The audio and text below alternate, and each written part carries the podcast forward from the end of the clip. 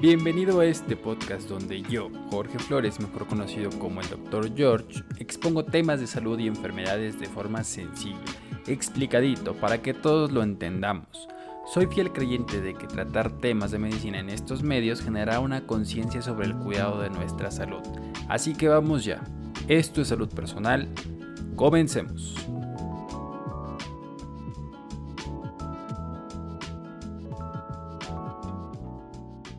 Hola, hola queridos seguidores de este podcast, el día de hoy te traigo un episodio de mucha importancia para las personas que viven con diabetes, ya que todos los días el bombardeo de información que tenemos sobre temas de diabetes es mayor y con eso surgen más dudas.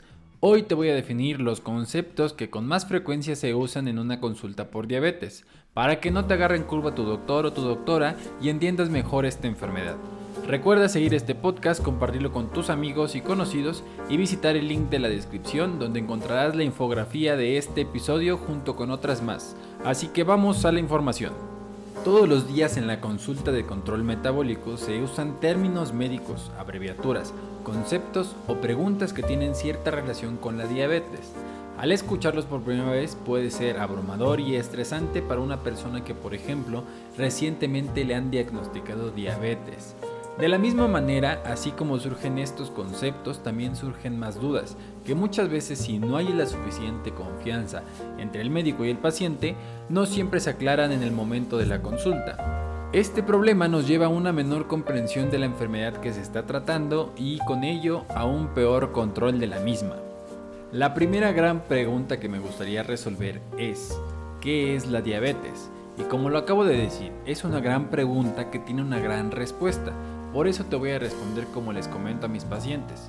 La diabetes es una enfermedad crónica o de larga evolución que afecta principalmente a la manera en la que el cuerpo convierte nuestros alimentos en energía.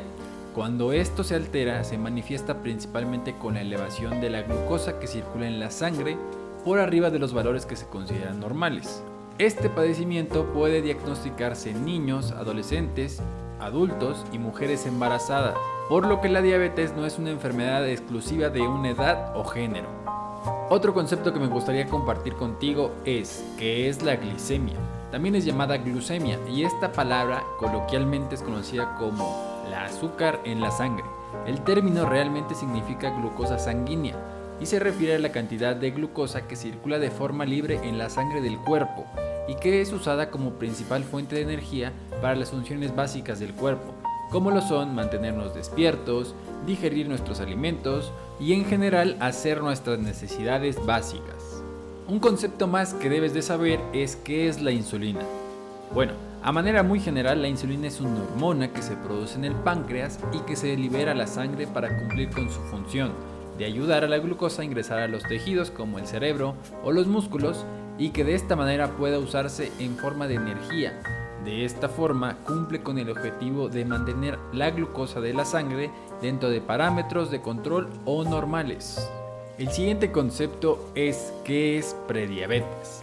La prediabetes como tal no es un padecimiento o enfermedad, sino que es una condición que cuando es detectada debe alertar a la persona afectada y a su médico para tomar cartas en el asunto e implementar cambios o medicamentos para evitar la progresión a diabetes.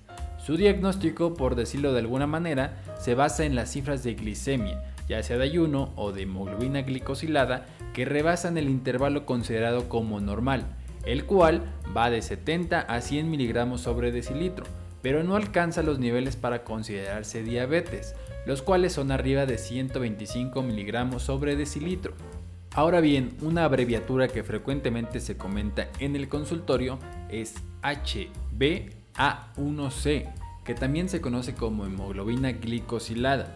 Esto se refiere a la proteína hemoglobina que se encuentra saturada o llena de glucosa y que circula en la sangre. Este concepto ya lo he comentado con más detalle en el episodio anterior, por lo cual te invito a escuchar el podcast número 42, Automonitoreo en Diabetes, cómo hacerlo. Otro concepto importante que debes de conocer es qué es un glucómetro. Y bueno, este concepto se refiere al aparato electrónico que se usa de manera ambulatoria para checar la glicemia de las personas que viven o no viven con diabetes. Actualmente existen muchos sistemas de monitoreo o automonitoreo en diabetes, De esto te hablo un poco más en el episodio anterior, el número 42, automonitoreo en diabetes, cómo hacerlo, así que ve a escucharlo cuando puedas. Y aquí surge otro concepto muy importante, ¿qué es el automonitoreo? Y esta es la acción que una persona que vive con diabetes lleva a cabo para conocer y analizar su glicemia en determinado momento del día o bajo alguna indicación por parte de su médico. Esta acción muchas veces se confunde con el chequeo de la glicemia y se diferencian en la manera en que se llevan a cabo, ya que monitorear es una acción sistemática, ordenada y con una finalidad. Es ordenada porque se debe registrar a manera de bitácora bajo ciertas pautas o indicaciones que da el médico y con una finalidad ya sea al momento de monitorear, por ejemplo, aplicando cierta cantidad de insulina o haciendo cambios en el manejo actual.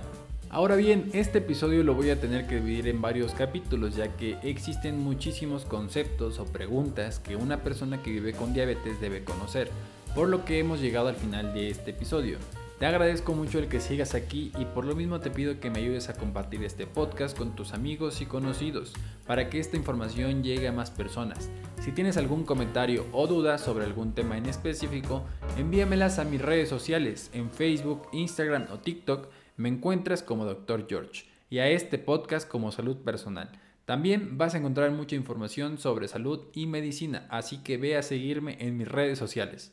Yo soy el Dr. George y hablo personalmente de salud. Hasta la próxima.